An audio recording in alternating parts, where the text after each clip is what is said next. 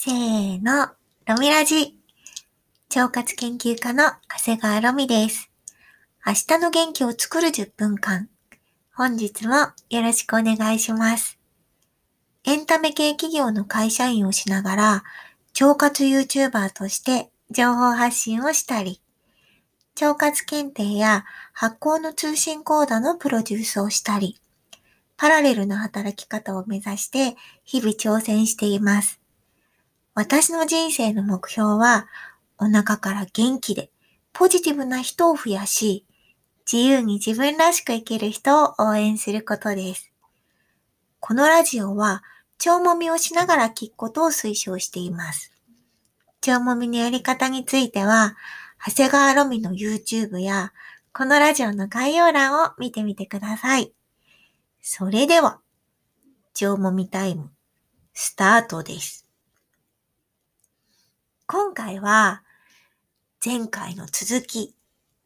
ちょっとね、最近、脳波検査をしてきたので、その内容をちょっとシェアしてみたいと思います。皆さん、HSP ってわかります？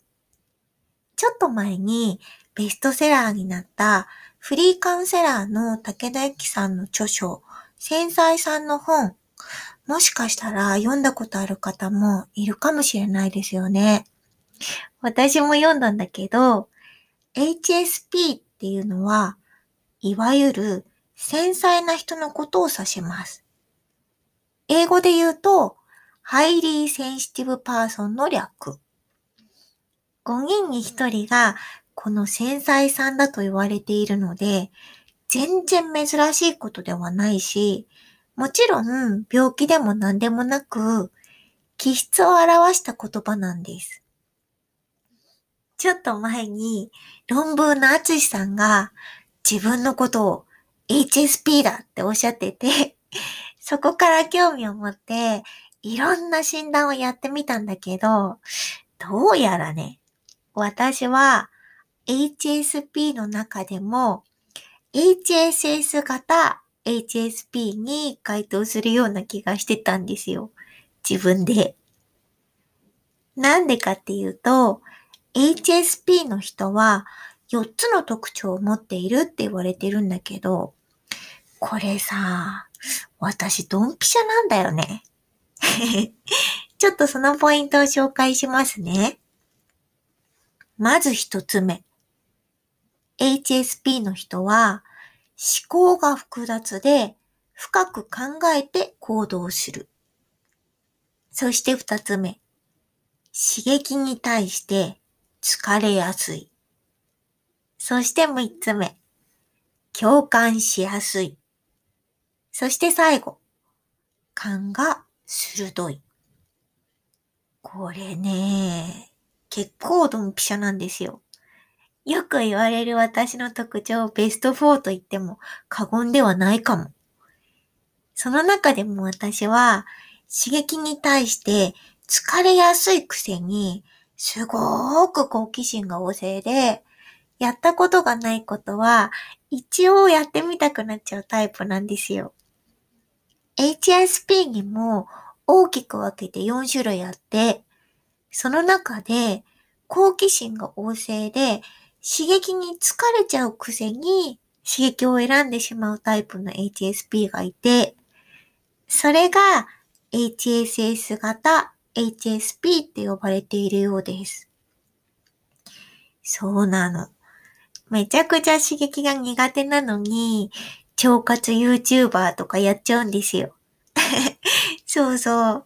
発信した後に、どんな受け取り方をされるか、ほんと考えるだけでめちゃくちゃ怖いくせに、YouTuber って、うーん、そういう発信活動をしたら、どんな変化があるんだろうっていう好奇心が勝って、YouTube やっちゃうんだよね。若い時は、バックパッカー旅行をしたり、あとね、海外に一人旅したりしてたので、そういうのも、なんか HSS 型 HSP の人には多い行動らしいんですよ。でもまあ、よくある HSP 診断って、自分が診断項目に当てはまるかどうか、自分で判断する主観的な診断だから、なんか、なんていうのかな、自分で思い込んでる可能性もあるじゃない？なので、何かその科学的な検査で HSP 傾向があるかないか、なんかわかる方法ないかなと思って、脳の専門の病院にちょっと問い合わせしてみたんですよ。そしたら、HSP 専門の検査ではないけど、でも脳波を見える化する検査があって、それで HSP 傾向も見えるかもっていうお話を聞いたので、それでちょっと検査をしてきました。すんごい面白かったんだけど、検査結果見て、開口一番に先生に、HSP 気質出てるねって言われたの。面白かった。脳波検査。なんかね、頭に網網をかぶるんですよ。その網網になんかポチポチが10箇所なのかな ?20 箇所そんぐらいついてるんだけど、その頭にポチポチをつけて脳波を測るんです。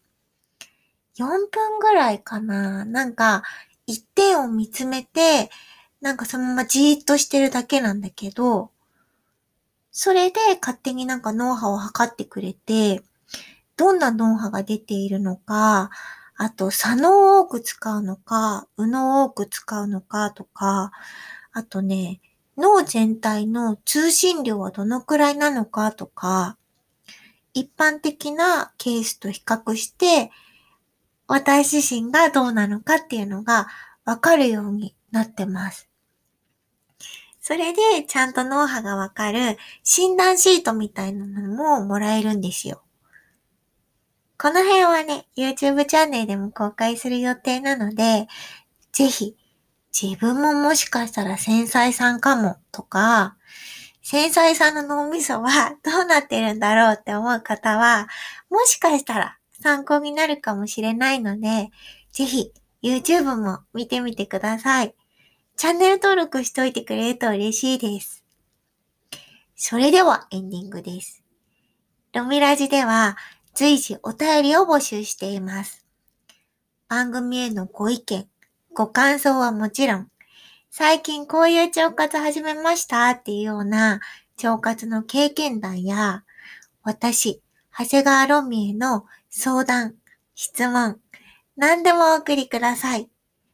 お便りの宛先は、メールアドレス、アルファベット小文字で、長谷川ロミ63アットマーク、gmail.com です。